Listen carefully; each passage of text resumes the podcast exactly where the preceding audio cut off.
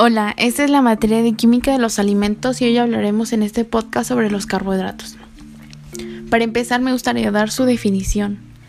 Bueno, los carbohidratos son los compuestos orgánicos más abundantes de la biosfera y a su vez los más diversos. Normalmente se encuentran en las partes estructurales de los vegetales y también en los tejidos animales como glucosa o glucógeno.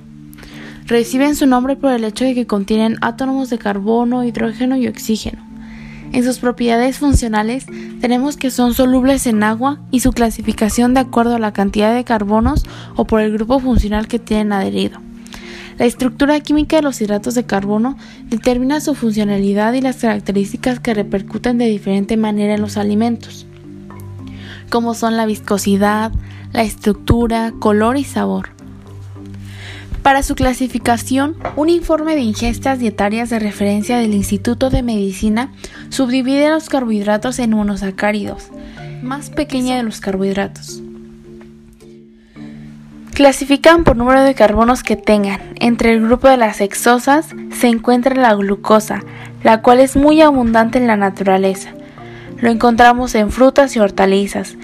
En la salud los niveles altos en glucosa se han relacionado con patologías como resistencia a la insulina, que predispone a diabetes. En la industria, se obtiene a partir de la hidrólisis controlada del almidón. En el caso de la fructosa o lebulosa, esta se encuentra en las frutas y en las mieles. Su consumo en forma de inulina mejora la absorción de calcio y magnesio y también protege el sistema gastrointestinal. Y por último tenemos a la galactosa, que se encuentra en la leche. En algunos casos se puede presentar en algunos pacientes galactosemia, que son personas que no pueden metabolizar correctamente a los componentes de la leche. La galactosa regularmente siempre ha estado en abundante en estado libre. Bueno, los disacáridos están compuestos por dos moléculas de dos monosacáridos. Aquí encontramos la sacarosa, que es la unión de glucosa más fructosa. También está la lactosa, que es la unión de glucosa más galactosa, y la maltosa, que es la unión de glucosa más glucosa, entre otros. Los oligosacáridos están compuestos de 3 a 10 moléculas. En estos podemos encontrar la refinosa, la malecitosa, la maltriosa, entre otros más. Y los polisacáridos están compuestos a partir de más de 10 moléculas. Aquí encontramos el almidón, el glucógeno, la inulina, las gomas, la celulosa, entre otros. También se pueden clasificar por sus grupos funcionales, ya sean derivados de poliohidoxidados de aldehídos o cetonas. En sus características son importantes fuentes de energía para el cuerpo y son la fuente de energía preferida para el cerebro y el sistema nervioso central. Calorías.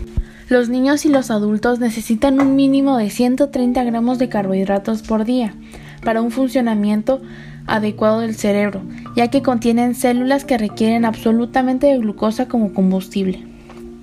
Son parte importante de una dieta saludable. Los carbohidratos son importantes durante el ejercicio prolongado o sostenido para mantener los niveles de glucosa en sangre y para reemplazar el glucógeno de los músculos. En algunas circunstancias, la ingesta de azúcares puede impulsar el rendimiento en tareas cognitivas, desde la primera edad hasta la tercera edad, así como en personas con enfermedad de Alzheimer y síndrome de Down. Los expertos recomiendan a los consumidores que sigan disfrutando con moderación de alimentos y bebidas endulzadas como parte de una dieta equilibrada y de un estilo de vida físicamente activo. En la importancia en los alimentos, los carbohidratos se encuentran en una amplia variedad de alimentos que aportan una variedad de otros nutrientes importantes en la dieta, tales como vitaminas y minerales, fitoquímicos, antioxidantes y fibra dietaria. Las frutas, los vegetales, los granos y muchos productos lácteos contienen carbohidratos en distintas cantidades. Estos también agregan o aportan sabor a una dieta nutritiva y cumplen también otras funciones organolépticas o funcionales importantes en los alimentos. Los azúcares preservan el sabor, el aroma y el color de las frutas utilizadas en jaleas, mermeladas y conservas y evitan el deterioro una vez abierto el frasco. mejoran el sabor y la textura y ayudan a conservar el color y la forma natural de las frutas utilizadas para enlatado y congelado. Agradezco su atención y espero que esta información les haya sido de ayuda. También cabe destacar que toda la información aquí mencionada fue basada en tres fuentes. Un artículo de la ciencia de los azúcares de la CISAN, apuntes universitarios recuperados de la clase de química de los alimentos de la licenciatura de nutrición de la URSE con la docente María Teresa Hernández Huerta. Información sobre carbohidratos proporcionada por el Instituto Tecnológico Superior de Calquini en el estado de Campeche en su página web.